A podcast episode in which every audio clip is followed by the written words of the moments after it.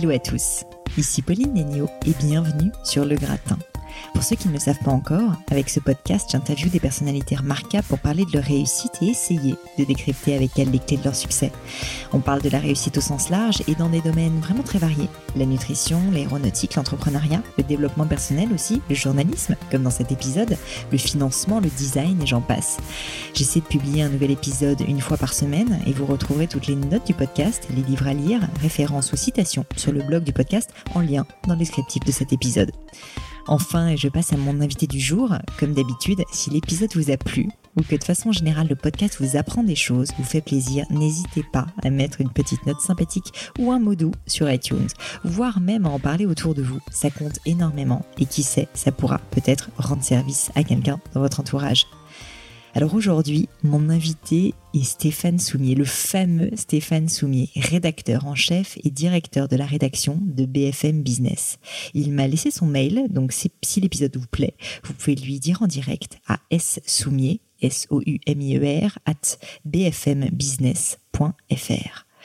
Stéphane est quelqu'un que j'admire beaucoup et depuis longtemps. On se connaît assez bien, il a eu la gentillesse de m'inviter plusieurs fois à son micro chez BFM et à chaque fois, je ressortais de nos entretiens avec une pêche hallucinante. Et pourtant, je peux vous dire que son émission Good Morning Business commence à 7h du matin, donc quand même assez tôt. Mais avec Stéphane, impossible de s'endormir. Il a une énergie, une passion pour son métier, pour l'entrepreneuriat, pour les gens, tout simplement, comme j'en connais peu.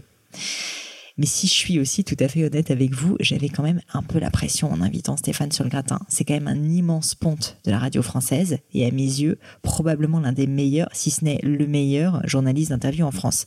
De l'autre côté du micro, du coup, vous l'aurez compris que j'avais un peu le trac. Mais j'ai pris mon courage à deux mains et malgré tout, j'ai invité Stéphane qui, avec sa générosité habituelle, m'a répondu en un instant. Je voulais la voir sur le podcast pour plusieurs raisons. Déjà de façon assez euh, personnelle, je dois l'avouer, vous m'en excuserez. Je rêvais de lui poser des questions sur le métier de journaliste, sur l'art de poser des questions justement. Avec des milliers d'interviews euh, live à son actif, Stéphane est passé maître en la matière, vous vous doutez, et je voulais lui poser toutes les questions qui me taraudent sur sa préparation pour des interviews, sur ce qui fait aujourd'hui un grand journalisme pour lui, sur les outils qu'il utilise au quotidien, sur ses plus grosses erreurs. Bref, vous allez voir que ces réponses sont passionnantes, même pour quelqu'un qui n'a pas vocation à devenir journaliste ou à créer un podcast. Ensuite, la deuxième raison, c'est que j'étais très intéressée par son passé de reporter de guerre, par cette relation en fait au risque qui est complètement insensée, une relation où on met sa vie en jeu pour son métier. Et en tant qu'entrepreneur, ou simplement quand on prend une décision impliquante finalement dans sa vie, comme d'acheter un appartement ou de changer de job par exemple, ou de se marier, on a souvent l'impression qu'on prend un risque immense. Eh ben, je voulais lui demander, lui poser la question de ce que c'était réellement que de vivre d'un métier où le risque est élevé à son niveau maximal et où l'on peut mourir d'une balle perdue à chaque instant. Enfin, la dernière raison pour laquelle j'ai voulu l'inviter, et si je suis tout à fait honnête, une fois de plus, c'est en vérité probablement la plus importante pour moi, c'est tout simplement la voix Stéphane Soumier. Je voulais vous la partager. Pour les quelques-uns ou quelques-unes d'entre vous qui ne la connaissent pas, qui n'ont jamais entendu cette voix Stéphane Soumier, vous allez voir une vraie claque auditive, un symbole de bienveillance et d'énergie. Je me réjouis d'avance énormément de vous faire découvrir tout ça. Mais je vous en dis pas plus et je laisse place à ma conversation avec Stéphane Soumier. Bonjour Stéphane. Bonjour Pauline. Je suis ravie de t'avoir sur le podcast. C'est un grand honneur pour moi. J'ai un peu la pression. non, franchement, c'est pour moi que c'est un honneur. Merci beaucoup d'avoir accepté mon invitation. Et donc, euh, je vais faire de mon mieux. Il va falloir que tu me fasses des feedbacks d'ailleurs à la fin de l'interview pour me dire si j'ai été, euh, si j'ai été Stéphane Soumier ou pas dans, dans l'état d'esprit. Non, non, non, non. Ce sera Pauline Legnaud et tu connais la phrase la seule règle de toutes les règles, c'est de plaire. Bah écoute, j'espère que ça plaira. Si effectivement tu as 20 000 euh, écoutes ou au moins même téléchargements de ton podcast, euh, ce sont des chiffres professionnels, quoi. C'est-à-dire que je crois pas que BFM Business sur toutes ses émissions ait 20 000. Oui, il y en a qui font sans doute plus. Bon, après, le podcast, tu sais, ça s'accumule aussi, donc c'est vrai que c'est Mais enfin, quand même, l'acte de télécharger, ça veut dire que euh, à un moment, tu as touché une cible, qu'elle est intéressée par ce que tu fais et que le produit a euh, au moins une cohérence. Il y a une il y a une demande. Voilà. Après, est-ce que l'offre est à la hauteur de cette demande? Ça, c'est ton job, mais au moins, il y a une demande, c'est intéressant. C'est clair, non, c'est clair. J'ai je suis moi très, je freine des cas de fer en fait. Alors on fait pas mal de Bah, podcasts. vous, vous Enfin, avez des nous, podcasts oui, d'ailleurs. mais ils veulent maintenant nous faire faire ce qu'ils appellent des podcasts natifs. C'est-à-dire Mm, bah, c'est ce que je fais, du coup. Voilà, exactement ce que tu fais. Euh, je freine des cas de fer parce que je- j'aimerais trouver le modèle économique. Avant de Ouais. faire bosser les gars, euh, voilà, j'aimerais qu'on trouve le modèle économique. Et l'autre problème que j'ai avec les podcasts, c'est que on est quand même dans un niveau nous d'exigence et de qualité qui est très élevé. Donc ça veut dire que c'est beaucoup de travail pour faire une heure de programme euh, C'est sûr. qui soit à la hauteur de ce qu'on délivre euh, sur l'antenne. Donc voilà. Mais euh, 20 000 téléchargements, je dois dire que ça va me faire réfléchir. Voilà. Bah écoute, on pourra en Donc, reparler. je ne te remercie pas. j'avais une certitude, si tu veux, il n'y en a pas beaucoup, mais celle-là, j'avais une certitude. Et là, euh, Non, mais surtout sur des interviews longues. Mais je pense que, bon, après, les auditeurs euh, de- du podcast sont, sont peut-être particuliers, mais je pense aiment justement ce format assez long euh, qui fait qu'on va rentrer dans le détail de la vie des gens et donc bientôt dans le détail de la tienne, cher Stéphane. allons-y, allons-y. Allons-y. Alors du coup, avant de parler de ta carrière de journaliste, ce que j'avais prévu de faire, c'est de te poser des petites questions et d'apporter un sujet dont tu parles très peu. Tu assez cachotier sur ta vie personnelle et notamment sur ton enfance. Non, c'est pas très. Mais si, c'est très intéressant. Est-ce que tu peux me dire où tu es né Ah, je suis né à Paris, moi. Je suis parisien. D'accord, t'es euh, parigo. Parisien, fils de parisien, petit-fils de parisien. Alors, c'est même une insulte suprême. C'est qu'en fait, euh, donc, euh, mes parents habitaient, alors, vieil appartement familial, hein, rue de Vaugirard, mais que ma mère a eu l'idée saugrenue d'aller accoucher à Issy-les-Moulineaux. Ah. Donc, en fait, sur une extrait de naissance, il y a Issy-les-Moulineaux. et ça, je l'ai très, très mal vécu pendant des années, jusqu'à devoir moi-même, poussé par bah, le, mouvement de l'immobilier parisien, devoir émigrer Oh en banlieue. Et donc, maintenant, je suis 92 et né dans le 92. donc, Très euh, bien. Bah, Île-de-France, écoute, on va Ouais, considérer que c'est c'est c'est le- Non, non, mais je suis parisien, je, je, je, je suis fier de cette ville, je- j'ai j'ai cette ville dans le sang, dans la peau. Euh, j'ai beaucoup voyagé, j'ai- mais et pour moi, c'est le plus bel endroit au monde. Euh, les quais rive droite, et alors on, on pourra toujours discuter de la politique d'Anne Hidalgo, enfin, c'est pas le sujet. Ouais. Mais, non, non, non, mais je- même si ça peut surprendre vu euh, le positionnement politique qu'on peut nous prêter, euh, je- elle a parfaitement raison de ne pas laisser à l'automobile ce qui est le plus beau panorama du Mmh, monde. non, mais c'est le plus beau panorama du monde. Ceci dit, c'est pas faux. Mm. Et alors, au-delà de, de ta naissance à Paris, est-ce que tu peux me parler un petit peu justement de ton enfance? C'était euh, comment était le petit Stéphane Soumier? Oh non, pff, ça Mais non, mais juste, Non, on dans deux mots. de temps avec Tu veux ça, pas perdre de temps Non, du tout non, Bon, non, écoute. Vraiment d'une banalité. euh, Crasse. voilà, Très bien. et totale. Tu rêvais de faire quoi quand t'étais petit Euh, footballeur. Évidemment. Voilà, ouais. Et donc, tu as fait du foot. Euh, non, mais euh, j'y ai beaucoup joué. Quoi, voilà, c'est ça. Et qu'est-ce qui a fait du coup que tu n'es pas devenu footballeur et que tu t'es orienté vers une carrière de journaliste? Euh, le- le- une- vraiment le, le, hasard, mais vraiment le hasard. Euh, alors, si, si vous voulez. On part là, euh, aujourd'hui, je sais pas, peut-être des jeunes gens d'une vingtaine d'années qui euh, écoutent ton podcast, Mhm. Pauline, et qui savent pas quoi faire de leur vie, quoi, comme tous les jeunes gens d'une vingtaine d'années, voilà. Et j'ai vu un film, alors t'étais pas né, toi, j'ai vu un film qui s'appelle Under Fire avec Nick Nolte. Non, j'ai pas, Voilà, j'ai pas vu. ouais. voir ça. Donc c'est euh, des journalistes qui couvrent la guerre du Nicaragua, je crois à l'époque. Mhm. Hein, c'est c'est la révolution sandiniste, voilà. Et euh, ce film raconte la vie de grand reporter comme assez peu de films ont réussi à raconter la vie de grand reporter. Et comme je le suis devenu ensuite, Mm, mm. euh, il y avait de la vérité. Et c'est ce truc-là qui m'a donné envie d'être journaliste. Je me suis dit, tiens, je vais essayer de faire ça. Voilà. C'est génial. Et t'avais, euh, enfin, désolé de revenir là-dessus, mais, mais t'avais personne dans ton entourage qui Non. était Ah non, non, tout, journaliste. du Donc en tout. plus, Ah non, tu connaissais pas rien au tout, secteur. Pas du tout. Pas du tout. J'étais, euh, je faisais des études littéraires. Mhm. J'étais euh, hippocagne-cagne, euh, comme toi, je crois. hein, euh, Ouais, Pauline, exactement. voilà. Sauf que moi, le concours normal sup, je sais plus combien j'ai été, mais enfin, ça n'est pas un classement digne. Et, Mais, mais c'est très bien en fait. La France est heureuse que tu n'aies pas eu ce concours. ouais. Et donc, à ce moment-là, il fallait choisir. Ah tiens, je vais faire ça. Donc voilà, je crois que ce film doit sortir dans ces années-là. Ça doit être à peu près 86, Ouais. 85.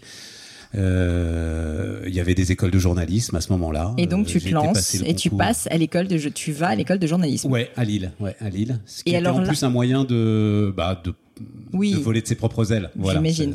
Et alors du coup, tu quittes le cocon familial et là, euh, que- quelles sont un peu les grandes, euh, enfin les grandes découvertes de l'école de journalisme? Quelles sont euh, les, les, les, les- les- moi je dirais pour quelqu'un qui n'a jamais étudié ce genre de choses et qui n'y connaissait rien, quelles ont été pour toi les plus grandes surprises quand tu arrivé à l'école de journalisme? C'était fantastique. Euh, vraiment, c'est un souvenir fantastique.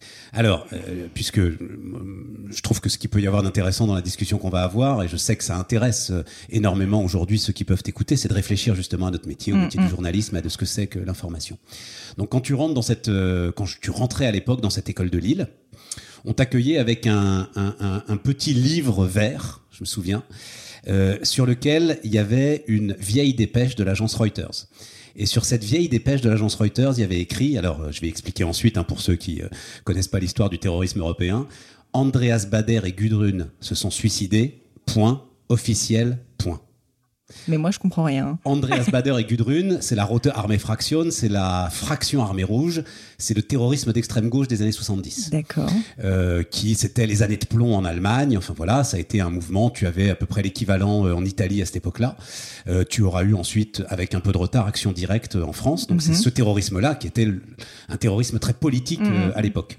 Euh, Andreas Bader et Gudrun, donc euh, sa, sa compagne, euh, ont été arrêtés par la police allemande et sans doute assassinés en prison par la police allemande. Et donc, cette dépêche Reuters nous indiquait ce qui est la clé, la seule de ce métier. Il n'y a d'information que dans la source qui la donne. Andreas Bader et Gudrun se sont suicidés, point officiel, point. Qu'est-ce que ça veut dire? L'État allemand nous dit qu'ils se sont suicidés. Ça ne veut certainement pas dire qu'ils se sont suicidés. Génial. Génial. Génial. Voilà. Sur deux lignes. Ouais. Génial, génial. Et donc, c'est ça aussi qui t'a plu et c'est Ah ça bah, le ça métier a de été, journaliste. si tu veux, quand, quand tu as une espèce de, de vision euh, onirique du métier, euh, Mm. donc under fire, euh, grand journaliste, euh, grand reporter, etc. et tout, un truc incroyable, tout à coup tu te retrouves face à un métier. Mm, C'est-à-dire, il il est plus question d'aller faire le malin. Il est question de faire un métier, de l'apprendre, d'en apprendre les règles. Et, et, et- et y compris d'ailleurs, on- alors maintenant tout est informatisé, mais à l'époque, euh, il y avait encore des règles d'imprimerie, par exemple. Et ça, c'est le, le deuxième choc. Bon, ça va être quoi ces, ces- ces règles d'imprimerie? Eh ben, par je exemple, comprenne. les imprimeurs ne mesurent pas, alors est-ce que c'est encore vrai aujourd'hui, ne mesurent pas en centimètres. Hmm, Ils ont leur unité de mesure, qui est le cicéro. alors ça. Et donc, avec, avec ce livre, avec ce livre, Ouais. tu avais une règle en cicéro qui te, permet de, qui te permettait de convertir les centimètres en cicéro. Mm. Voilà.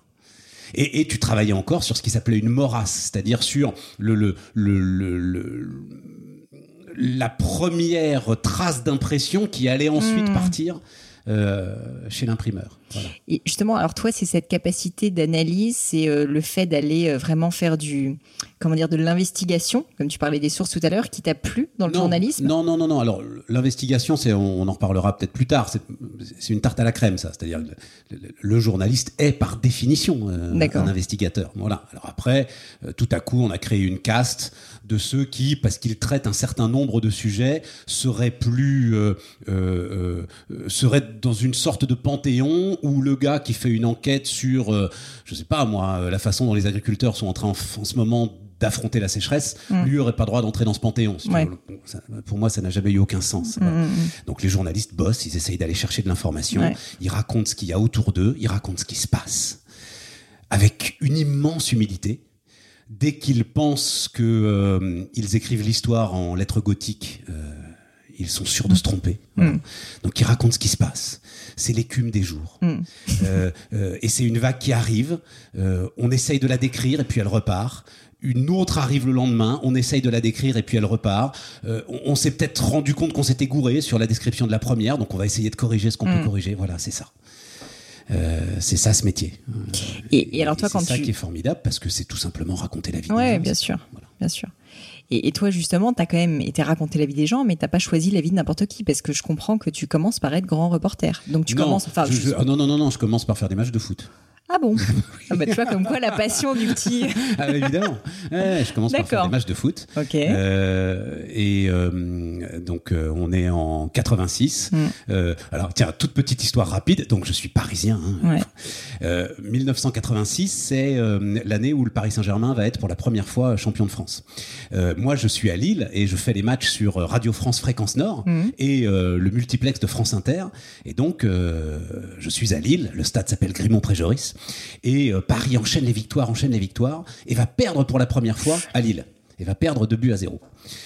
Et quand tu es à Lille, tu es censé être pour le LOSC. Ouais, bien sûr. Et mon commentaire était morose. Et donc, c'était déjà Jacques Vendroux à l'époque qui comprenait pas. Il était à Paris. Mais enfin, Stéphane Soumier, c'est un exploit que sont en train de réaliser les Lillois. Ouais, ouais, ça va. Pas en faire des caisses non plus. Enfin voilà, c'était le. le- le- Énorme. c'était- Oui, ça a été bon. Et donc tout de suite, t'étais radio en plus, du coup. Alors tout de suite radio. Et Alors, pourquoi aussi, ça Une petite anecdote. Donc on arrive à l'école de journalisme de Lille. Voilà, moi je suis au courant de rien, je ne sais pas ce qui se passe. T'avais pas euh, d'idée dans la tête déjà de ce que tu voulais faire. Aucune, aucune, aucune. Et on passe dans, le- au bout des trois, quatre premiers jours, on passe dans différents ateliers. Il y avait un petit peu de vidéo. Ça commençait, la télé n'avait pas l'importance qu'elle a aujourd'hui, mais il y avait un petit peu de vidéo. Euh, il y avait évidemment de la presse écrite, etc. et tout. Il y avait l'agence, le travail d'agence qui me passionnait. Et puis il y avait la radio. Et j'arrive, alors ça va être, c'est, c'est, c'est, c'est, euh, monstrueusement, c'est, un, manque de modestie terrible ce que je vais dire, mais c'est la vérité, c'est comme ça que ça s'est passé. J'arrive, on, devait s'asseoir et euh, dire son nom, son prénom, puis deux, trois trucs. Bonjour, je m'appelle Stéphane Soumier. Et là, le gars qui est derrière le truc dit Bon, toi, t'arrêtes tout, toi, tu vas faire de la radio. Voilà. La voix. Et la voix. La voix. Mais il y a vraiment une voix, quoi. Il y a un truc. Ouais, ouais, ouais. Hmm, Non, mais il y a une voix. Enfin, moi, si tu veux juste de t'avoir sur le podcast, en fait, tu pourrais dire que des conneries. J'en aurais rien à foutre. je te le dis. Je serais ravie de t'écouter. Donc, euh, non, mais c'est vrai, c'est vrai. Mais euh, d'accord. Du coup, en fait, c'est plus la radio qui t'a choisi que tu as choisi la radio. ouais. Et en plus, il y avait à l'époque, donc, euh, situation, marché de l'emploi, toujours très très compliqué pour les journalistes. Il Mm. ne faut pas que les jeunes journalistes pensent que voilà, ça a toujours été compliqué. Il se trouve que la radio était en développement à ce moment-là. Euh, et que euh, Europe 1, RTL, euh, je sais pas France Inter, mais en tout cas Europe 1, RTL euh, organisaient des concours pour les jeunes journalistes. Et donc, à la sortie de l'école, qui était toujours un moment un peu compliqué, qui je crois reste un moment un peu compliqué, euh, soit on allait faire euh, la PQR et euh, des piges dans la PQR, la presse quotidienne régionale, soit il y avait ces concours des deux grandes radios parisiennes qui me permettaient de retourner à Paris. Et euh, voilà. Et donc, j'ai gagné ce concours. T'as gagné le concours gagné et donc tu à es Europe 1, et allé travailler chez Europe 1. Voilà, absolument. c'est ça, à la matinale, si je comprends bien. Non, pas en- non, non, Pas non, non. Au départ, euh, au départ, on est, on fait euh, les chiens écrasés, on fait ce qui Oui. s'appelait à l'époque Ronnie sous bois. Non mais ça fait plaisir quand même de savoir que qu'on commence euh, on commence euh, en bas normal Ah, et puis on gravit les échelons quoi. Bien et ça sûr. prend du temps j'imagine en Alors, plus. euh, je, vais, je, vais, je vais tout raconter parce que c'est intéressant, c'est des, des histoires. Donc, euh, euh, je débarque à Europe 1 en 1987. Donc là, à ce moment-là, euh, on fait, euh, on va à Rony-sous-Bois pour faire la circulation. Ouais. C'est un truc de dingue. C'est-à-dire- Et, et avec le cir- la circulation de l'information telle qu'elle est, c'est-à-dire qu'on raconte des bouchons qui sans doute ont existé Mm. une heure avant que tu les racontes, tu vois, qui sont, Ouais, sont- ouais, bien voilà, sûr. qui ont disparu depuis. euh, voilà. Donc euh, on fait ça et ensuite j'y tenais vraiment. Je pars faire mon service militaire. Pourquoi? Parce que c'était la coopération. C'était, j'avais un poste en Turquie. Je voulais absolument aller là-bas et voilà, ça a été euh, 18 mois fantastiques. Je reviens, euh, ils me reprennent et là c'est la création de la chaîne de télévision La 5 D'accord. montée par Berlusconi Ouais. avec Lagardère. Ah oui d'accord. Et la moitié de la rédaction d'Europe 1, des, des- des pontes, la moitié de ces gars euh, partent en fait à la télé. Et tout à coup, pour nous, Les jeunes gens, mais il y a eu un appel d'air de Énorme. dingue, de dingue. Génial l'opportunité. Et donc là, on est en 88-89. 89, c'est euh, la chute du mur de Berlin. Ouais en plus c'est des actus de dingue. C'est parti, c'est- mais alors ça, ça Ouais. ne s'arrête plus. Moi, je suis encore un tout petit peu euh, petit. Et puis, euh, le 2 août 1990, Saddam Hussein a la très bonne idée, euh, en ce qui me concerne, euh, d'envahir le Koweït. Ouais. Et là, ce 2 Guerre du août Golfe. 1990, c'est simple. Il y a personne dans la rédaction que moi. C'est hallucinant. Hallucinant. Tous les mecs étaient partis à la Tous les mecs étaient soit partis, so- non, soit partis, soit en récup, soit on est quand même le 2 août. Donc il y a Mm, des gars oui, aussi qui sont en vacances. Il y a eu toutes les, toutes les révolutions d'Europe de l'Est, etc., que les vrais grands reporters ont couvert. Les mecs, ils sont rincés. Mm. Et donc le 2 août 90, il y a personne d'autre que moi. Et donc je me retrouve dans l'avion à 11h du matin, un avion de la KLM. Non mais attends attends attends. pas. Toi toi t'étais pas censé être grand reporter. Non, pas, du tout. Non, non, non, t'es Comme reporter ça, toi, de base. t'es comme ça, toi, tu- y a on te- toi, les- le, le- le- le- le directeur de la rédac qui arrive, euh, je me souviens, Jean-Pierre Joulin, en plus, il avait lu toute une carrière dans le monde arabe, donc il a tout à fait, tout de suite pris la mesure de ce qui se passait. Il arrive, il dit, il faut que quelqu'un parte tout de suite, qui est là, machin, Soumier, vous êtes là, allez-y, puis on verra après. Hallucinant. Et donc, il me jette dans le premier avion, qui est donc un avion euh, de la KLM, et je suis en première classe, parce qu'il y a juste de la place en première classe. exceptionnel, exceptionnel. Moyennant quoi, j'ai, c'est, des souvenirs. J'ai dormi durant tout ce voyage, mais je m'en veux depuis. Alors, c'est incroyable. Parce que j'ai pas pu profiter de cette Tellement classe confortable de la, que- de la KLM. Ça a marché. Et, euh, et j'arrive, et euh, je ne suis rentré que pff, trois mois après, quatre mois après. Donc t'es resté trois mois au Koweït en pleine guerre du Golfe. Alors, on on n'était pas au Koweït à ce moment-là. On arrive euh, en Arabie Saoudite d'abord. D'Arabie Saoudite, on est expulsé et on se retrouve aux Émirats Arabes Unis, donc entre Abu Dhabi et Dubaï à essayer de, bah, de couvrir ce qu'on peut couvrir. Il y a pas mal d'informations quand même, parce que c'est euh, voilà, il y, a- il y a des journalistes locaux qui eux ont des réseaux et qui donc nous, donnent pas mal d'informations. Euh, et là, si tu veux, euh, c'est la grande chance que tu peux avoir quand tu démarres cette carrière très très tôt, c'est que j'ai pas de famille, j'ai pas Ouais. d'enfants. J'allais te demander, fous. Et donc, les gars, je vois les gars qui sont avec moi un peu plus vieux, qui commencent à craquer au bout de trois semaines, Mm. au bout d'un mois.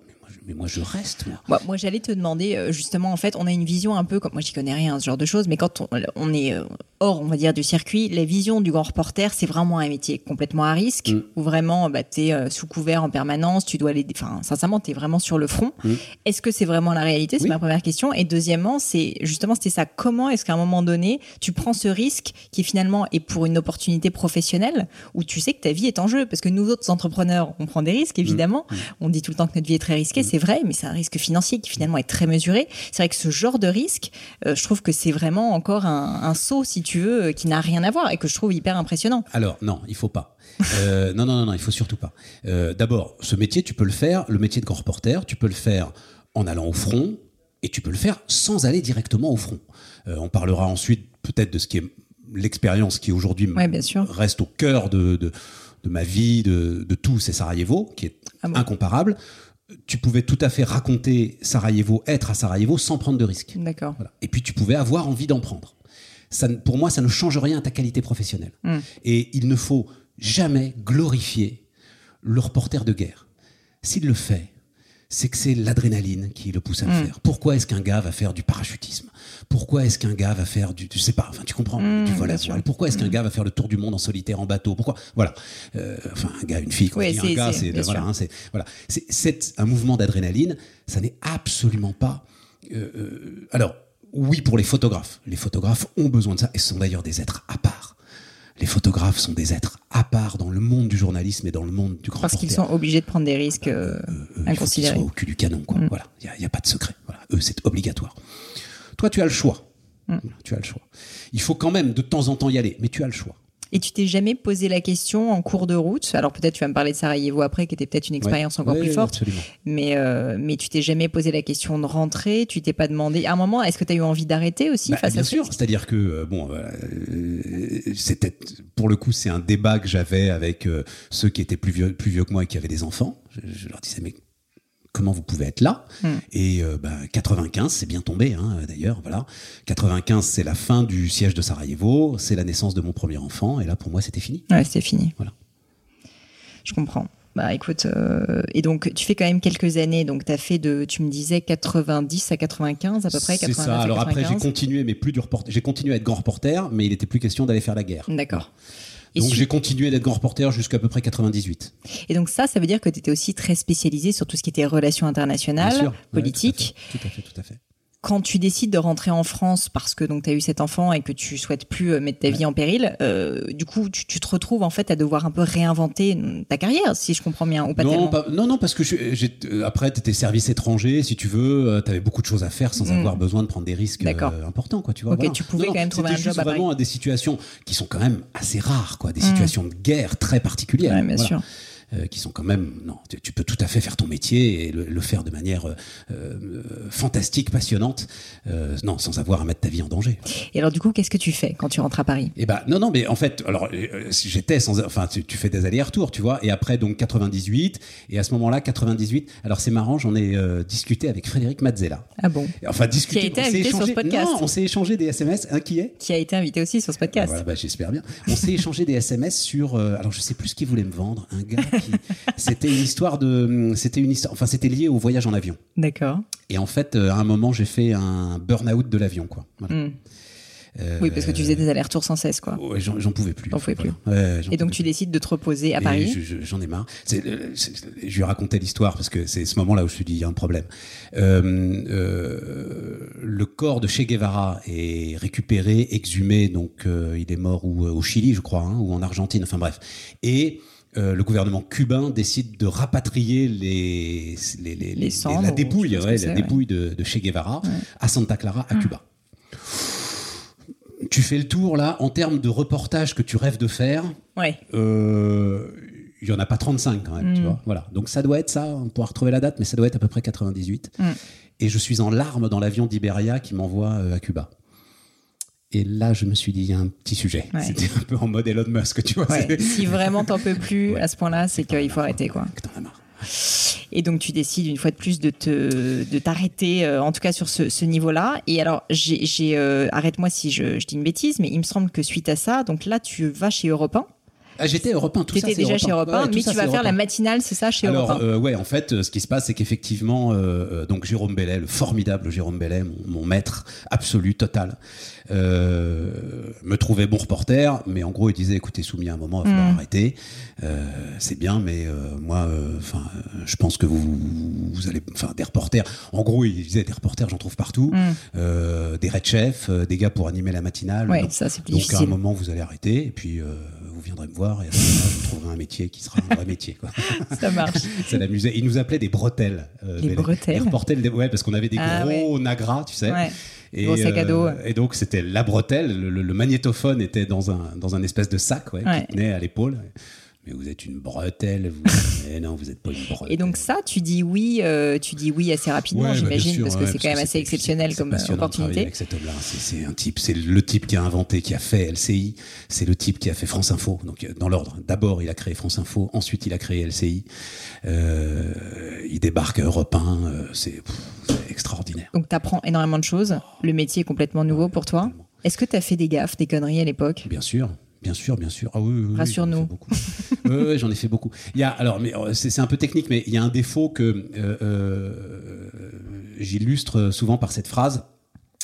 Qu'est-ce que c'est qu'est-ce que c'est que cette actualité qui vient perturber mes bonnes idées? C'est-à-dire que euh, quand t'es red chef, il y a une des journées qui sont des journées mortes. Voilà. Mm. Et bah ton boulot, c'est d'essayer quand l'actualité n'a pas de talent, il faut essayer de lui Mm. en donner. Et donc, tu trouves des idées dont tu es très fier. Voilà. Et donc, tu rends ta copie, ta, ta- la grille de la matinale, euh, il est 23h, machin. Mm. Waouh, on s'en sort, les mecs, comme des chefs. tu rentres chez toi. Et alors là aussi, c'est, tu rentres chez toi, et à ce moment-là, 2h, 3h du matin, euh, un urgent, euh, je m'en souviens très bien. Alors, je sais plus dans quel sens c'était. Est-ce que c'était les talibans qui prenaient Kaboul ou est-ce que c'était les Américains qui libéraient Kaboul des talibans? Je crois que c'est dans l'autre sens. C'était euh, Kaboul libéré des talibans. Et parce que je suis aveuglé par ce que j'ai Ouais. fait, je prends pas la mesure de cette Et information. tu n'en parles pas. Si, Vite mais fait. il aurait fallu tout casser, tout balancer, faire une spéciale. tout, Difficile. tout, tout. Et je l'ai pas fait. Et donc, ça, donc maintenant, tu as appris justement ah bah à casser. Ça, ah bah euh, ça, je peux vous dire, ça, t'arrive une fois, ça. Ouais. T'arrives le matin euh, et t'as le regard justement de Jérôme Bellet, il suffit d'un regard. Hmm. Je dis ok, tu t'es couru. Et donc, euh, donc bon, quand même des années, euh, des années assez géniales, mais que tu finis par clôturer par une nouvelle opportunité et donc l'envie de suivre Alain Veil chez, BFM. L'opportunité, elle s'appelle Jean-Pierre Elkavache. il se trouve que donc 80 2000, préparation de l'élection de Nicolas Sarkozy, 2005. 2005, euh, le groupe Lagardère se met en ordre de bataille pour que Nicolas Sarkozy soit président de la République. Mm. Et là, donc, on appelle euh, Jean-Pierre Elkabbach, toujours aux ordres du mm. pouvoir politique le plus puissant du moment, quelle que soit sa couleur. Et euh, Jean-Pierre Elkabbach, donc Jérôme Bellet est viré. Mm. Non pas qu'il n'était pas de droite, il était vraiment de droite, Oui, mais euh, pas- Jérôme. Et puis vraiment sarkozyste, oui, Ouais. mais incontrôlable, capable de tout. Mm. Il avait quand même une sacrée bonne grosse conscience de son métier. Mm. Donc il n'était pas prêt à avaler non plus le moindre bobard qu'aurait voulu avaler- faire avaler à ce moment-là la campagne de Sarkozy, peu importe. Et donc euh, El Kabbach arrive et c'est impossible de travailler avec un gars comme El Kabbach, impossible. Euh, et donc euh, et donc bah Bon, t'as pas je- particulièrement envie de rester, quoi. non, j'ai pas envie de rester. J'ai un regret. Tiens, jeunes gens qui pouvaient écouter, là, je ne démissionne pas. Ah oui. J'essaye. Bah, j'y travaille depuis 16 ans. Ouais. Et j'essaye de gratter euh, un accord, euh, un passage au prud'homme, je sais pas quoi et tout. Et, et, et, et je, ne- je, je, je- je ne rentre pas dans le bureau d'El Kabbach, montant les pieds sur le bureau, tu vois, en disant Et donc mon tu- pote, tu- mais tu crois? Je veux dire, t'as déjà failli tuer euh, Europe 1 deux fois, tu vas le tuer évidemment une troisième fois. Je veux pas participer à la mort de ma mère professionnelle, donc au revoir. J'ai pas fait ça. Mm. C'est un regret. Bah écoute, Donc si vous euh, avez l'opportunité de le faire, faites-le. c'est clair, il y a, plus beaucoup de démissions malheureusement, mais, euh, mais c'est un bel acte euh, de bravoure. Non, mais voilà, la démission, ouais, ouais. Ça, tu, tu reprends ta liberté. C'est clair. Bah, c'est toi qui es ton propre maître, quoi. Bon, voilà. Et donc, euh, donc pas de démission, mais quand même non, tu mais quittes. je me barre. ouais, je me Exactement. barre parce que Alain Veil m'appelle en fait. Exactement. Et tu le connaissais Pas du tout. Il t'appelle parce qu'il t'a entendu. euh, Oui, il- bah, il me connaît depuis un moment. connaît oui, depuis un oui, moment. oui, Il m'a vu faire la et matinale. lui, il veut monter, euh, il veut monter BFM. Alors, scène géniale. Euh, donc, pour l'instant, à ce moment-là, il n'a que BFM Business, qui ne s'appelle pas BFM Business, qui s'appelle BFM Radio, et RMC. On est déjà dans cet immeuble dans lequel on enregistre Mm. cette, euh, qu'on va quitter d'ailleurs cet immeuble Ouais, à je 12 sais. rue de Radour-sur-Glane, dans lequel on enregistre ce podcast. Il n'a que deux étages de cet immeuble. Maintenant, il a tout l'immeuble. Et donc, on est au mois de, on est au printemps 2005. Il vient d'avoir la, le, CSA vient de lui attribuer à lui la fréquence pour créer une chaîne d'information euh, en direct. Il ouvre la porte d'un immense open space. L'open space est totalement vide. Vide. Il y a juste un gars avec un petit bureau d'écolier qui tape frénétiquement sur un PC portable. Et il me dit Voilà la première chaîne d'info de France. Et là, vous le regardez, vous dites Soit ce type est fou, Soyez brillant. soit il est fou. Ouais. Et de toute façon, faut le suivre. Voilà. Et donc tu le suis avec un mec. euh, Je le suis et, et il me dit donc là pour l'instant ça démarre. J'ai besoin, j'ai fait une promesse à celui qui faisait la matinale de le libérer de la matinale de Mm. BFM Radio. Donc j'ai besoin de vous à BFM Radio. Euh, euh, je dis mais j'y connais rien à l'économie, c'est pas grave, vous apprendrez. Bon d'accord. Et donc vous allez me faire ça pendant un an et puis au bout d'un an euh, vous viendrez faire euh, BFM TV avec nous. Mm. Vous êtes là pour ça, c'est pour ça que je vous embauche, etc. Et tout. Puis les choses vont encore plus vite que prévu. Et euh, au moment où, je crois, six mois, euh, j'étais à BFM Business depuis six mois. Et il- donc, il me fait venir, il me dit voilà, il me montre un extrait de CNN. C'était Wolf Blitzer qui présentait un truc, etc. Il me dit voilà, vous allez faire ça, donc entre 19h et 20h et tout. Et je lui dis non. Mais alors, ça, j'ai lu cette anecdote, mais je, je, je n'arrivais pas à y croire. qu'est-ce qui, qu'est-ce qui a fait que tu as dit non? Qu'est-ce qui fait que tu as préféré la radio à la télé? Qu'est-ce qui fait que tu as voulu ou, euh, ou. BFM Radio? Ouais. J'avais découvert l'entreprise. J'avais découvert en fait quelque chose qui me faisait revivre ma vie de grand reporter. J'avais découvert des aventuriers. J'avais découvert la vérité de ce qui est le développement de notre pays. Si tu veux raconter ce qui se passe, c'est ça, hein, on- Mm. il faut raconter l'entreprise Oui, oui, bah, c'est ce qu'on essaie de faire tous les deux, mais ouais. Donc en fait, tu c'est la voulais pas. seule vérité, tu comprends En fait, tu connaissais pas le monde du business avant, c'est ça? Zéro, mais, mais à un Mm. point. Mais si vous saviez. Mais à un point. Je cherche des images aujourd'hui pour essayer de prendre la mesure, parce que c'est intéressant, hein, parce que ça voulait dire, et je pense que c'est toujours vrai malheureusement, qu'on peut être, j'étais quasiment co-directeur de la rédaction d'Europe 1, donc qui Ouais. était à l'époque un média puissant, en 80, donc en 2003, 2004, 2005, sans avoir la moindre notion oui. De ce que c'est. Je sais pas, j'aurais confondu profit et bénéfice. Non, non, mais j'ai déjà eu des expériences Bon, bah, parfois voilà. avec des journalistes. Mais, mais ceci dit, alors des charges, moi-même, tu sais, j'ai fait des études littéraires. Sincèrement, quand je suis sortie de, de mon école, mais même j'ai fait, tu sais que j'ai passé, j'ai essayé de rentrer à l'ENA, qui est quand même un concours public. Je, je ne savais pas ce que c'était qu'une entreprise. Je savais pas ce que c'était qu'un compte de résultat. Je, je savais pas ce que c'était qu'un contrat de travail. Enfin, je le savais euh, formellement, Oui, on va Pauline, dire. Je comprends qu'un chercheur en histoire ou, ou même qu'un que, que- enfin, euh, même qu'un énarque, à la limite, s'il est là pour gérer l'administration, mais que Mm. celui qui est en charge de l'information et de la hiérarchie de l'information d'un des grands médias nationaux n'ait pas la moindre Mm. idée de ce que c'est qu'une entreprise. Ça, c'est un problème. Hum. Donc ça a été la Et je révélation. crois que c'est encore vrai. Ah oui, oui. ça a été la révélation. La révélation. Ça a été la révélation. Et donc tu Et je vais con- juste continuer l'anecdote jusqu'au bout. Tant pis, je te boufferai tout ton temps de parole. Mais, Mais non, mais il y a pas de temps de euh, parole. continuer Je préfère que tu parles, tu sais. Se trouve que, donc, il me dit non. Et euh, quoi? Trois mois après, RTL m'appelle. Et RTL, c'est quand même RTL, merde. C'est déjà la première Bah radio ouais, de France. première radio de. France. Et ils me mettent une pression colossale. Et j'ai pas envie d'y aller. et, et là, je vais voir mon vieux maître, je vais voir Bellet. Et je lui dis, Jérôme, je ne comprends pas. Qu'est-ce qui, pourquoi est-ce que j'ai pas envie d'y aller? Qu'est-ce que je dois faire? Est-ce que je suis en train de faire une connerie? Ou est-ce que vraiment Et il me dit, non, non, n'y allez pas. Vous allez devenir un... Il parlait comme ça. Vous allez, vous allez devenir un spécialiste. C'est la seule valeur de ce métier. spécialiste, la seule valeur de ce métier. C'était en 2005. Mm. Ça n'a jamais été aussi vrai. J'allais te demander justement, euh, je passe complètement du, du coq à l'âne, du coq à l'âne, pardon, mais j'aime bien ça. Si tu avais eu des mentors euh, dans le métier, Ouais, Jérôme Bellet. Jérôme Bellet, Jérôme Bellet et évidemment Alain Veil. et tu dirais quels sont les meilleurs conseils qui t'aient donnés ou les meilleures leçons que tu as retenues de d'eux Bah, alors, c'est des maximes. Bah, celle-ci si était pas veux. mal. Jérôme Bellet, non, mais Jérôme Bellet, c'est des espèces, c'est des, c'est des, c'est comme des slogans de révolution culturelle de Mao Tse-tung. C'est euh, un doute est une réponse, par exemple. Un doute est une réponse. Un doute est une Alors, est-ce que tu peux expliciter ce que ça Bah veut oui. dire Si tu as le moindre doute sur la valeur d'une information, sur euh, euh, C'est le quand il y a un doute, il n'y a si- plus de doute, quoi. C'est la même chose. Quand il y a un Mm. doute, il n'y a plus de doute. Le fais pas. Voilà. Euh, je sais pas, le- l'ensemble de la rédaction, ils les connaissent par cœur, donc à la limite, j'y pense plus. pas. Là, tu me prends un peu au dépôt. Oui, ils en peuvent plus. Voilà, Non, je suis très fier quand ils commencent à les utiliser. C'est ça que j'adore, en fait. Voilà. Euh, un doute est une réponse. Il n'y a jamais d'urgence à dire une connerie. Il n'y a jamais d'urgence. Je suis désolée, je les répète pour bien comprendre. Il n'y a jamais d'urgence à dire une connerie. Jamais d'urgence à dire Mm. une connerie. Cette idée qu'il faut être le premier, mais Mm. pourquoi faire Mm, mm. Si c'est urgent, pourquoi se presser?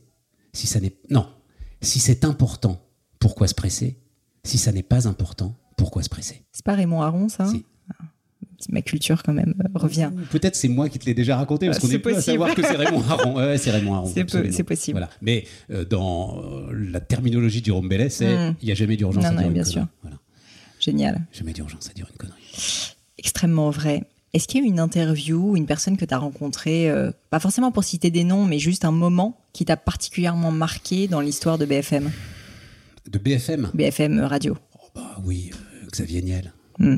La première fois qu'il Première fois qu'il est venu. La première fois qu'il vient, c'est après la Rocket is on the Launchpad. C'est donc il lance Free Mobile Ouais. et, euh, et il débarque ici.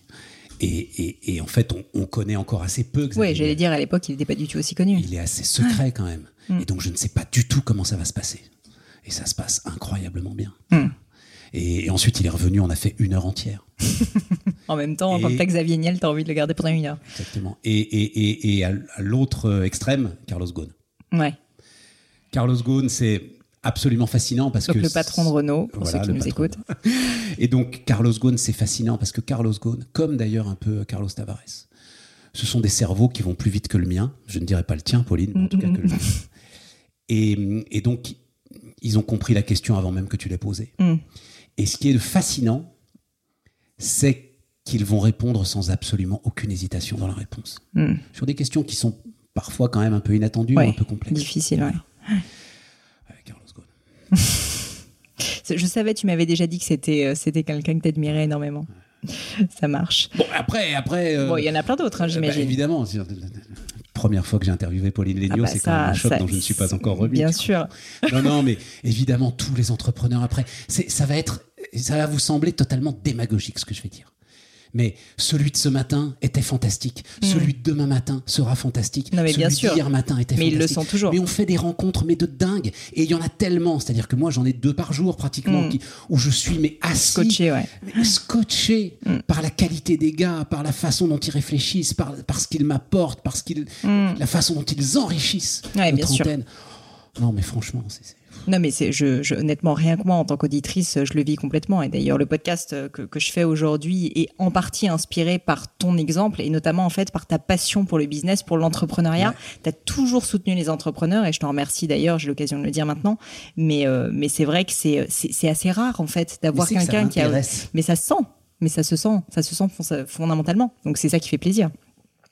Et alors, euh, je voulais quand même, là aussi, je passe un petit peu du coq à l'âne, mais euh, je voulais aussi revenir sur euh, le métier. T'en as parlé au début du podcast, mais vraiment le métier de journaliste. Et notamment, je me rends pas tellement compte à quoi ressemble une journée de Stéphane Soumier, à quoi ressemble une journée d'un rédacteur en chef d'une grande chaîne de radio, par exemple. Est-ce que tu peux me décrire un petit peu ta journée type? Typiquement, j'imagine que tu te lèves très tôt. Alors, lever 3 heures. Ah ouais, Euh, trois heures. Donc là, euh, t'es fatigué. Non, tout va bien. Non, non, parce que ça, c'est un avantage comparatif, si tu veux. J'ai deux choses. Voilà, on ne peut pas tous courir le 100 mètres en, Ouais. en 8 secondes. Mais moi, j'ai deux choses. La nature m'a accordé euh, deux dons. Donc, c'est effectivement cette voie. Et puis, euh, cette capacité à pouvoir dormir n'importe quand et à pas avoir besoin de beaucoup de sommeil. Il faut les deux pour tenir à la matinale. C'est-à-dire, il faut ne pas avoir besoin de beaucoup de sommeil, c'est une première chose. Ouais. Mais aussi pouvoir fermer les yeux et dormir. En toutes circonstances, en toute situation, quoi qu'il se passe, quoi qu'il arrive. Tu dors combien d'heures par nuit quand même, à Eh peu ben, près? euh, ça dépend justement, c'est pour ça. Donc Mm. euh, voilà, c'est c'est c'est ça dépend. Mais en gros euh, à 4-5 heures, euh, Ouais, ça va bien. bien. Voilà. Euh, donc euh, réveil 3 heures, euh, 3 heures, 3 heures et quart, enfin ça dépend. Euh, ensuite, je suis là, euh, je me réveille tranquillement. J'écoute un podcast de football d'ailleurs. J'écoute Ah oui. euh, en me réveillant, j'écoute l'after foot d'RMC. Voilà. Ah, sympa. Riolo, Gilbert Bribois, voilà, absolument. Euh, ensuite, j'arrive ici euh, vers 4h, 4h15 euh, dans ces eaux-là. Là, on regarde un petit peu ce qu'il y a dans la presse, Mm. euh, on regarde un petit peu les dépêches de la nuit, mais l'économie, on arrive en fait 4h15 pour un matinalier, c'est assez tard. Ah oui. Euh, les matinaliers de généralistes arrivent plus tôt. Bah oui, parce qu'il il a pu y avoir des infos de la nuit, Mm. etc. Il faut qu'ils soient prêts. En économie, c'est quand même assez rare. Mm, Les vraies Oui, grosses c'est vrai. infos de la nuit, c'est quand même assez rare. Euh, donc euh, voilà, on regarde un petit peu ce qui se passe, on monte la grille, donc ce qui va faire 6h, 6h30, etc. et tout. Là, il est euh, 5h, 5h30, euh, on fait blabla, on boit un café, euh, on met un petit peu de poudre parce que maintenant euh, on fait de la télé, Ouais. on se concentre sur ce qu'on a à faire, surtout se concentrer sur ce qu'on a à faire. Tiens, encore adage de Jérôme Bellet, c'est au millième saut que les parachutistes se crachent. Ouais. Voilà. hein. Donc tu prends un peu de temps avant de commencer? Toujours, toujours, toujours. C'est quoi concrètement? Encore adage de Jérôme Bellet, 5 minutes avant l'antenne, c'est l'antenne. Ouais. Voilà. Bah concrètement, j'aime bien. Alors c'est le luxe que j'ai puisque j'ouvre l'antenne. Mm. On peut pas le faire si on Ouais, est. bien sûr. voilà. Mais moi, j'aime bien m'asseoir cinq minutes avant et puis euh, on Tu se prends ton temps, tu te concentres, voilà, ouais. euh, On arrête de. On Tu te mets dans un état d'énergie euh, aussi, j'imagine. Non, ça vient de- tout seul, ça vient tout seul. Mais on déconne beaucoup le matin. C'est-à-dire pour pour euh, pour avoir l'énergie de bosser. Moi, ça va très bien, mais il y a des gars pour qui c'est un, un Mm. vrai effort euh, de venir à 4 heures du matin. Ouais, c'est sûr. Donc si on déconne pas, donc euh, on déconne, c'est vraiment une ambiance de de de, de, de- Sympa quoi. d'école de médecine. Ouais. voilà, École de médecine, d'accord. École de médecine. Enfin, si tu vois le truc. Ouais, ouais. Et donc c'est. Voilà. Donc il faut s'extraire de ça. Euh, ouais, 5-10 minutes avant l'antenne. Même si il faut garder cette énergie, cette joie de de, de faire l'antenne, de sûr. réveiller les gens. Voilà. Et donc ensuite, entre Et donc 6h et ensuite, 9h. 6h, 9h, on fait l'antenne. Euh, 9h, on prend un petit café. Euh, de- je vais souffler un petit peu. On va courir un peu, Mhm. faire un peu de sport, euh, se vider un peu la tête jusque vers 11h. 11h, je reviens. Et là, je fais le point sur ce que va être la journée avec euh, Marie de chef qui s'appelle Maud Desgrains, qui est la meilleure rédactrice en chef de toute l'histoire des rédactrices en chef. On fait le point sur la journée. On commence à faire le point sur le lendemain matin. Et il est assez rare que nos invités du lendemain matin, on les cale le jour même. Oui, tu les connais d'avant. Bah, tu- On, on- on a Deux, imaginé. Ouais. euh, le truc deux trois jours avant. Euh, si je t'ai euh, calé euh, dans la journée, ça veut dire qu'il y avait un petit problème, une petite case vide. Donc on s'est dit, waouh, chouette, on peut appeler Pauline. Et donc à ce moment-là, Je suis à votre disposition, tu le sais. voilà, voilà. Euh, donc voilà. Et ensuite, donc ça, ça nous emmène vers 14-15 heures. euh, euh, et là, je commence à préparer les interviews du lendemain matin, en fait, vers vers 15 heures. Voilà. En gros, sur 15h, 17h. Et ensuite, il faut, ouais, il faut à peu près deux heures pour préparer un peu D'accord. les, les trois interviews du matin. Ouais. Il y en a trois. Ouais. Et après, euh, eh ben, on, refait le point, on reboucle un peu euh, la matinale.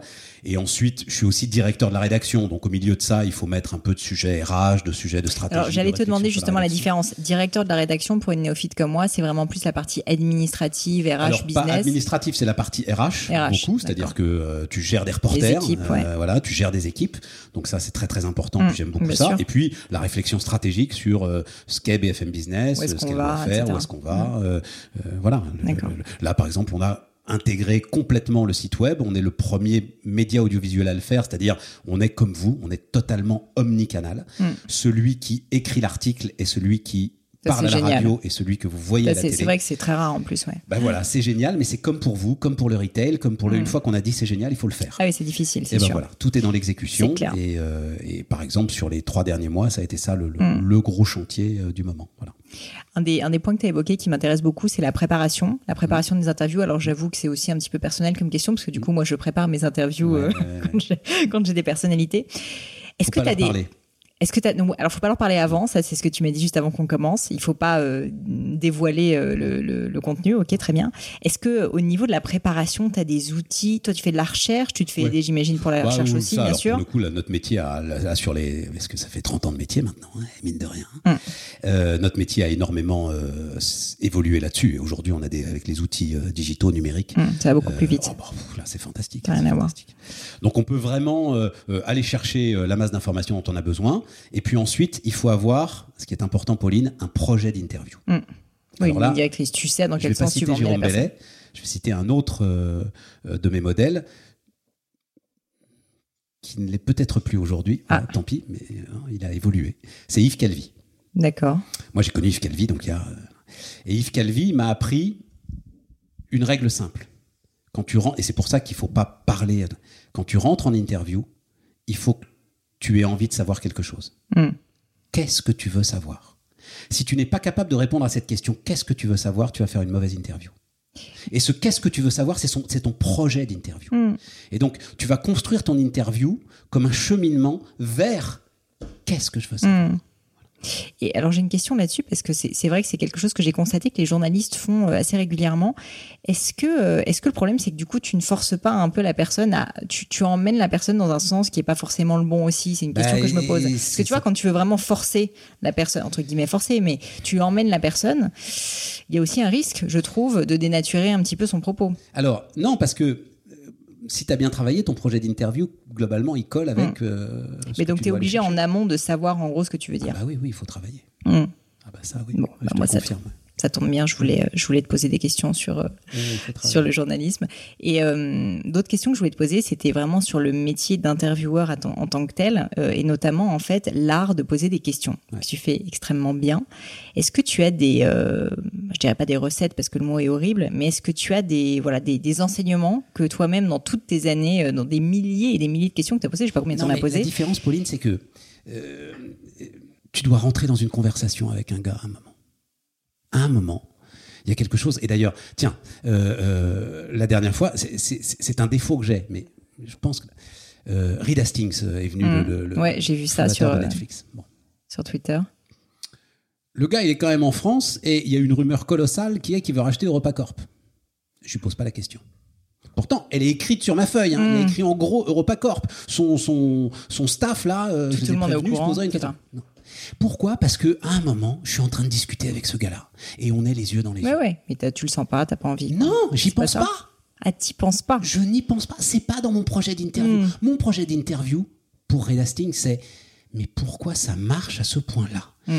Qu'est-ce que ce gars a compris qui fait que tout à coup, des gens raisonnables se mettent à passer le week-end sur leur canapé à regarder. À regarder Netflix 8 heures de suite Netflix.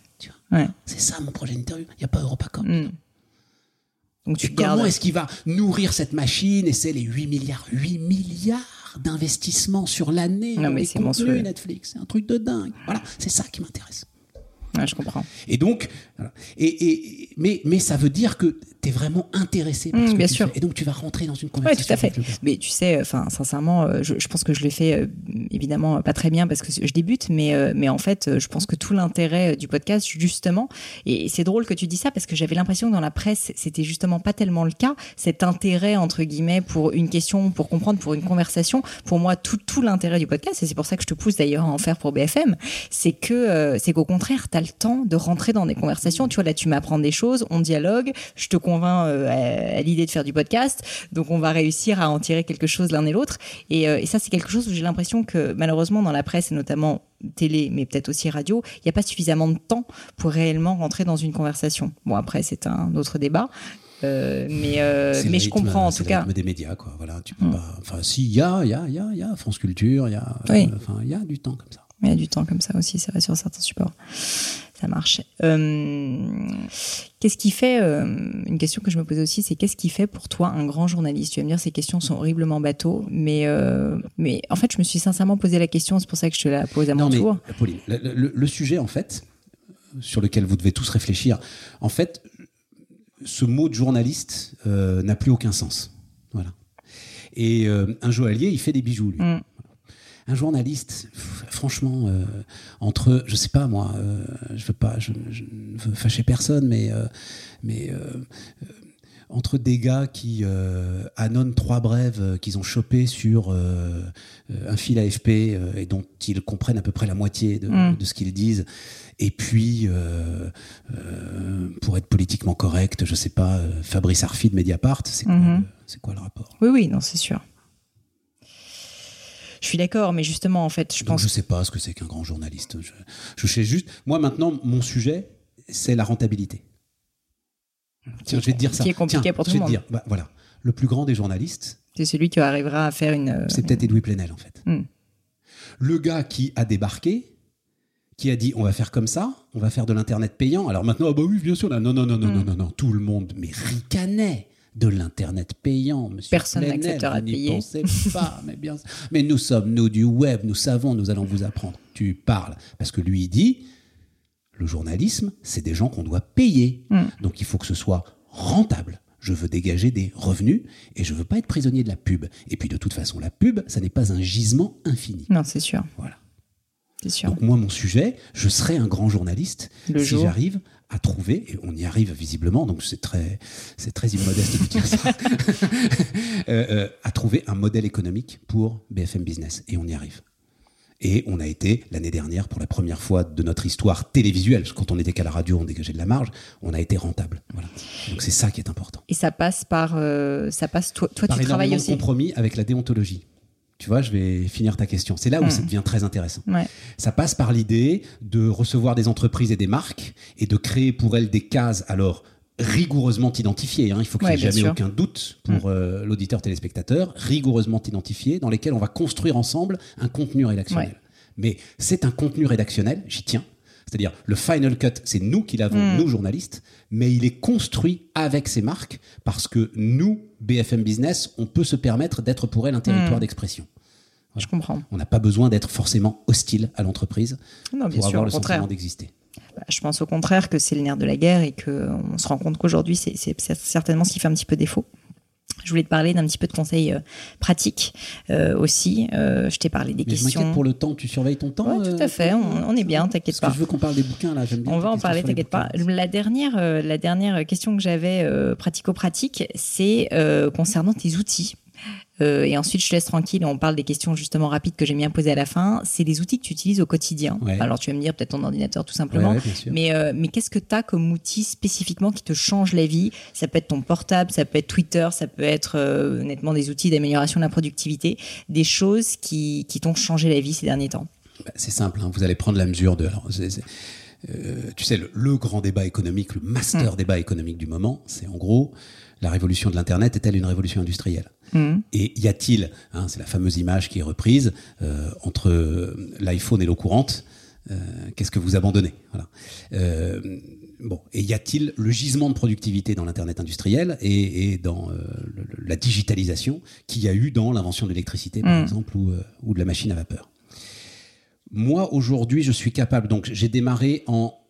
j'ai commencé à faire de la présentation au tournant des années 2000, où faire une demi-heure tout seul était un exploit. Mm. Et je me souviens de Bellet me disant euh, on va passer à une heure, euh, on va essayer de le faire ensemble, etc. Et tout.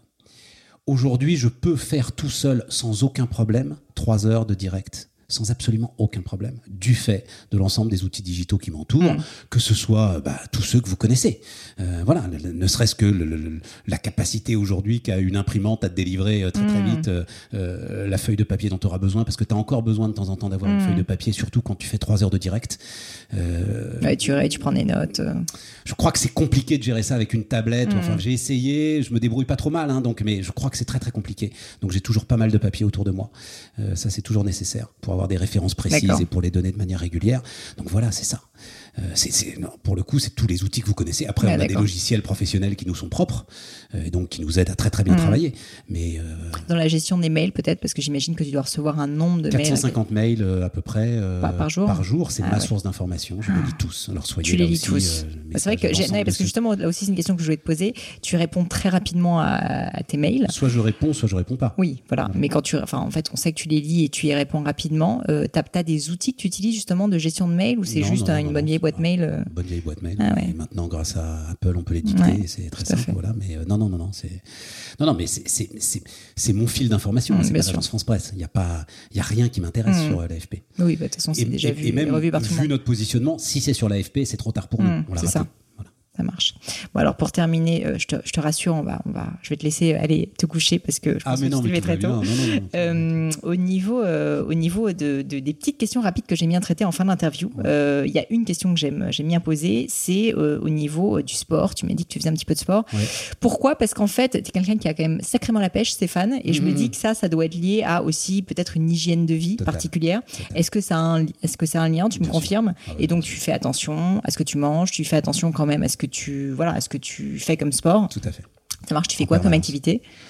Euh, je, euh, je, cours, euh, je fais de la gym, je m'entretiens. Ça va aller, ça va nous emmener, bah, ça va nous emmener avec peut-être ce bouquin-là, si tu veux. Très On parler et eh bah alors, on va parler des bouquins. La, question que j'adore poser, comme je te disais, c'est les bouquins que tu recommandes autour de toi le plus ou que tu as lu ces derniers temps et qui t'ont le plus marqué? Alors, pour pas forcément ces derniers temps. Non, mais on aurait pu partir dans les. On, non, est, on est cagneux tous les deux, donc on aurait pu partir dans les exégèses littéraires. J'ai voulu être en fait un peu en phase. Il y en a énormément évidemment, j'adore ça, et un peu en phase avec avec ce qu'on fait. Et donc, le premier bouquin dont je veux vous parler, c'est Jean-Paul Dubois. Alors, je t'avoue, je le connais pas en plus ben, celui-là. Euh, Jean-Paul Dubois est pour moi un des mm, auteurs contemporains les plus intéressants. Euh, donc, le cas Snyder, euh, il y a un résumé de un peu de ce que je suis aujourd'hui. le cas Snyder, ça dit trois choses. Ça dit un, à un moment, votre passion ultime absolue sont vos enfants. Voilà. Il n'y a rien en fait qui dépasse Euh, la force de l'amour que vous pouvez leur porter. Premier point. Deuxième point, la crise de la cinquantaine est une réalité. Très bien. C'est un choc terrible. Euh, jeunes gens, euh, alors vous avez le temps. Accrochez-vous. mais quand arrivera 45 ans, etc. et tout, ne pensez pas que vous passerez au travers, vous ne passerez pas au travers. Et c'est le cœur de tout ce qu'écrit Jean-Paul Dubois. Et troisième point, c'est la passion pour le détail de la machine ou de l'économie. Hmm. Très rapidement, le cas Snyder, c'est un gars donc qui a la cinquantaine. Sa fille meurt dans un accident d'ascenseur. Il n'y a jamais d'accident d'ascenseur. Ça n'existe pas. Ça n'existe pas. Et donc, il va tomber dans une profonde dépression. Il hmm. ne se remettra jamais de la mort de sa fille, ce qui est tout à fait normal. Mais il va être obsédé par les ascenseurs. Comprendre les ascenseurs, comment ça marche. Et tout à coup, tu découvres tout l'urbanisme du monde est lié à l'ascenseur. et, et, ce bouquin est incroyable. Il n'y a pas de ville sans ascenseur. Il n'y a pas de New York sans mm. ascenseur. Voilà. Et, tu découvres des tas de détails. C'est là que j'ai appris, par exemple, que ne vous échinez pas sur le bouton euh, refermer la porte. Il est désactivé dans à peu près euh, euh, les trois quarts en fait, c'est un faux bouton. C'est un, placebo. C'est un placebo, exactement. C'est pas vrai. Ah, donc, mais quel scoop Quel terrible. Voilà, tu découvriras tout ça. donc le cas Snyder. Et vraiment, c'est extraordinaire. Et, Jean-Paul Dubois, mais vous êtes trop jeune encore peut-être, mais ce bouquin-là est fantastique. Et puis le, deuxième. Alors le deuxième, ça pour le coup, je le connais. Non seulement je le connais, mais évidemment, je, l'aime beaucoup. Alors on va, tu sais, on fait de la radio. Ouais. Voilà. Alors ça, c'est le livre qui tombe, mesdames et messieurs. Donc euh, autant vous dire que c'est un sacré pavé. donc ça n'est pas le code du travail. Non, ça pourrait. c'est la grève d'Ayn Rand. Atlas Shrugged en, anglais, pour ceux qui l'ont pas lu. Euh, bon, euh, qui est, euh, en fait, c'est drôle que tu l'aies sorti parce que c'est vrai que c'est un livre qui est, euh, je pense, je, crois, je me demande si c'est pas le livre le plus lu et le plus acheté aux États-Unis encore aujourd'hui, alors qu'il a la Bible. Après la Bible, c'est ce qu'ils disent. Voilà, c'est ce qu'ils disent. Alors qu'en France, si tu fais un peu des, des, petits sondages, tu verras que très peu de gens connaissent ce livre. Pour la bonne et simple raison qu'il a été en fait traduit euh, récemment. Hmm. Et en fait, là, l'édition que j'ai, euh, ouais, c'est ça, c'est les belles lettres. Euh, et en fait, j'ai reçu le, traducteur, etc. et tout, mais c'est il y a 7-8 ans, euh, hmm. pas très très longtemps de ça, hein, à une rente. Donc voilà, ce sont, euh, pour le dire très très vite, ce sont les patrons qui se mettent en grève parce que, pas seulement l'État d'ailleurs, hein, c'est en cela où ce livre est hmm. très intéressant, l'État et les patrons rentiers décident de se faire prédateurs et décident en fait de leur piquer l'ensemble de leurs innovations. Et donc, à ce moment-là, euh, ils disparaissent les uns après les autres. Donc, ce qui est fantastique dans le bouquin d'Ayn Rand, c'est que c'est un traité politique évidemment puissant et profond, mais c'est aussi un roman passionnant. Bien sûr dont l'héroïne est une femme. C'est vrai. Ce qui n'enlève rien. Ce qui est toujours le cas dans les livres d'Ayn Rand, évidemment. Voilà, voilà, Et donc, euh, donc lisez La Grève. magnifique. Franchement, je l'ai fait lire à, bon, j'ai un spectre assez large, euh, notamment euh, bah, grâce aux enfants, etc. Et tout. On n'est pas euh, de gauche, de droite et tout tous les gens de bonne volonté rentrent dans ce bouquin. Non, non, mais il est extrêmement bien écrit. Hein. Et, on je précise quand même aux personnes qui, peuvent le lire en anglais qu'il est très très bien écrit en anglais. Donc ça vaut aussi, si vous le pouvez, euh, la peine de le lire en anglais. Et, je précise aussi qu'on peut sans vergogne euh, sauter parfois des dizaines de pages, notamment dans l'interminable monologue de la fin. C'est vrai. Voilà, n'hésitez pas à sauter des dizaines de pages. Une question pour toi, Stéphane. Est-ce que tu as lu son autre bouquin très connu qui s'appelle, je crois en français, La Source Vive? Non. Et que je te conseille, du coup, que je te l'enverrai. Il est vraiment très très bien aussi. Donc euh, parfait. Bah écoute, deux livres incroyables. Euh, ma dernière question, euh, c'est tout simplement, est-ce qu'il y a une dernière chose dont on n'a pas parlé qui te tient à cœur, une cause peut-être, quelque ah, chose dû, euh, Je t'avais pas prévenu, mais tu vois, je, respecte la règle de la spontanéité. Bah, on va revenir sur, tiens, on va, on va finir en étant un peu, on va finir en étant un peu lourd. Ah. Hein, et, on va revenir sur Sarajevo. Euh, ce que je raconte à mes enfants, c'est qu'aux portes des immeubles à Sarajevo, il y avait des digicodes. C'est que euh, ne jamais oublier que la sauvagerie est en chacun d'entre nous et qu'elle peut ressortir à chaque instant. C'est-à-dire que on croit être dans un espèce de confort qui nous protège de tout, en tout cas qui nous protège de la barbarie et de la sauvagerie. Euh, les gens à Sarajevo, je te dis, ils avaient des digicodes à l'entrée, ils étaient, enfin, Mm. c'était, et c'est pour ça que ça a été à ce point fort à traiter. C'était mon frère, ma sœur, ma Mm. mère, mon père. euh, Enfin voilà, j'avais pas encore d'enfants à l'époque, mais c'était ça. Emportés par la sauvagerie, emportés par la barbarie, mais, mais de leurs voisins, d'eux-mêmes. Mm. C'est cool. Écoute, non, mais c'est une expérience marquante. Je, je regrette de ne pas t'avoir posé plus de questions C'est cool pour finir. mais je- Non, mais je te remercie. Je te remercie mille fois, Stéphane, pour tout ton temps. Euh, ma dernière dernière question, c'est euh, si on veut te contacter, si Le on mail. veut t'envoyer un petit message, Le mail, le fameux mail. Donc le mail. S-S-O-U-M-I-E-R. Ouais. Hein. S-S-O-U-M-I-E-R. Ouais. Euh, Arrobase. bfmbusiness.fr. Très bien. Et sinon, on te suit sur Twitter où tu es très actif. Ouais, de moins en moins. De moins en moins. Tu es très drôle pourtant. Ouais, c'est très gentil, mais ça, pour le coup, Moi, c'est mon petit suis- moment de, à part le matin quand je t'écoute sur la matinale, c'est mon petit moment aussi de, de petit plaisir. Mais je suis ce qui est en train de se passer autour de Twitter, c'est-à-dire qu'on s'en Ouais. détache. euh, C'est sûr. Voilà. C'est sûr. Tiens, ben, ça Non, non, à ce qu'on disait.